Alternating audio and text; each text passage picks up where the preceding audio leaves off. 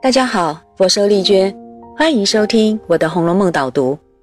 今天我们读到了《红楼梦》的第十回，这一回全部在讲秦可卿的病，从她发病的情况、对病因的诊断，还有病症的症状，甚至于治疗的原理，再再都显示出可卿的疾病并不能用一般的医学道理来看待，它背后有非常强烈的暗示。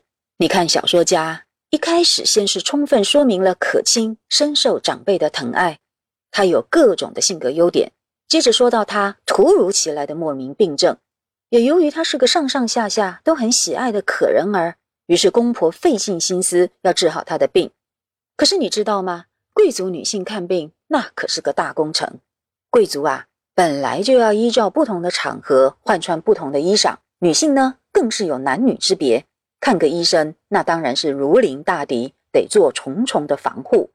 而可卿是宁国府的嫡孙媳妇，她既然每天由三四个大夫轮流看诊，也因此得一天换四五遍的衣裳，这是大家族繁文缛节的规矩。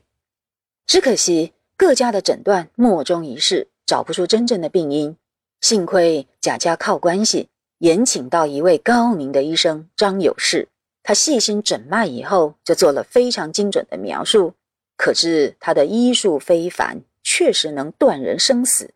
而从这位医生的诊断来看，秦可卿的症状绝对不是怀孕，而是很严重的疾病。那么他的病源究竟是什么呢？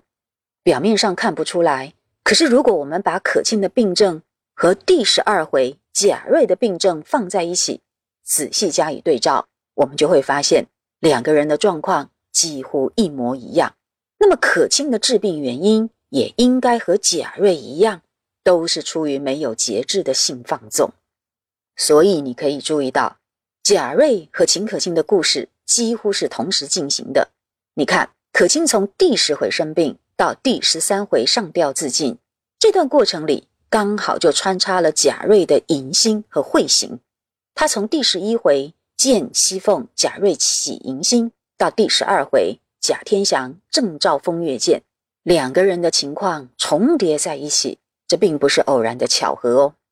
再来呢，我们还可以注意到一个很奇怪的地方，那就是张太医所提供的疗方，其中的中医理论不是重点，关键在于象征意义。让我们想一想，有什么妇女病是从行经的第一天就开始的？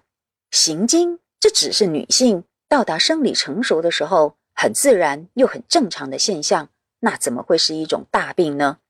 就算真的有特殊疾病跟着行经一起来，又有谁能发现呢？你想想看，那些太医们连可卿重病到这种程度都还查不出病因，甚至连是不是生病都无法确定，那又怎么能够在行经的第一天就用药给治起来呢？所以说啊，张太医的诊断。其实就是在暗示，可卿的病源就是欲望，因此只要能够预防甚至根绝这些欲望，以后就不会有纵欲的问题了。这就是他的医理所在。请你再回想一下，第五回小说家写到秦可卿卧房里的摆设，处处染上了色情象征，这就印证了可卿确实也有淫荡的一面，否则也不至于做出爬会的乱伦行为。那是天理不容的罪大恶极呢，不是一般人会触犯的。而很多人以为可卿出身低微，所以他是被贾珍所胁迫。但是这个说法其实是误解，请你注意两个重点。第一个重点是可卿的身世比较复杂，那其实是一种很罕见的向上流动。我们必须说，从法律的角度来讲，只要经过正式的认养手续，养子女就比照养家。属于家里面的正式成员，因此可卿是秦业正式的女儿，并不是孤儿。第二个重点是，也因为这样，嫁入宁国府的并不是孤儿，而是朝廷五品官员的女儿。而你也记得吧？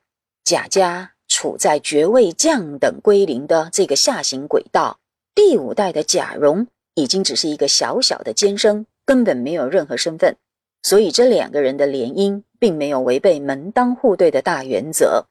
再来一个最大的问题是，秦业他是朝廷的营上郎，属于堂堂的五品官员，他为什么要去抱养一个来历不明的孤女？一般来说，在重男轻女的社会里，大都是为了继承香火才会去收养儿子，而人选也大多会是从亲戚朋友圈里面去找，那比较可靠。既然如此，秦业居然会违反常理，非常罕见的去收养女儿，而且还是孤儿院的女婴，那这个做法其中啊必有蹊跷。以人情事理来推敲，可卿很有可能就是秦业的私生女。她因为不舍得自己的亲骨肉流落在外，所以才会做出这么罕见的收养状况。而他同时抱养一个儿子，那算是一种障眼法，来降低别人的异样眼光。我们来看，可卿的父亲叫做秦业，知燕在说，那是为了要谐音秦灭，也就是一种奸邪罪恶的感情。这么一来呢，我们大可怀疑秦业应该也有很不正当的男女关系。才会生出这么个社会不容的私生女，得要先送到弃婴的机构，再去办养收养手续，才能名正言顺的接回家。而在这样的家风之下，他的一双儿女也都走上了秦的歧途。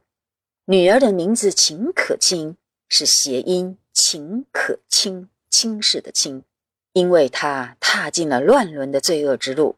而他的儿子名字叫做秦钟，那是对于秦种的一种反讽。因为秦钟那拈花惹草的行为，其实和薛蟠并没有两样。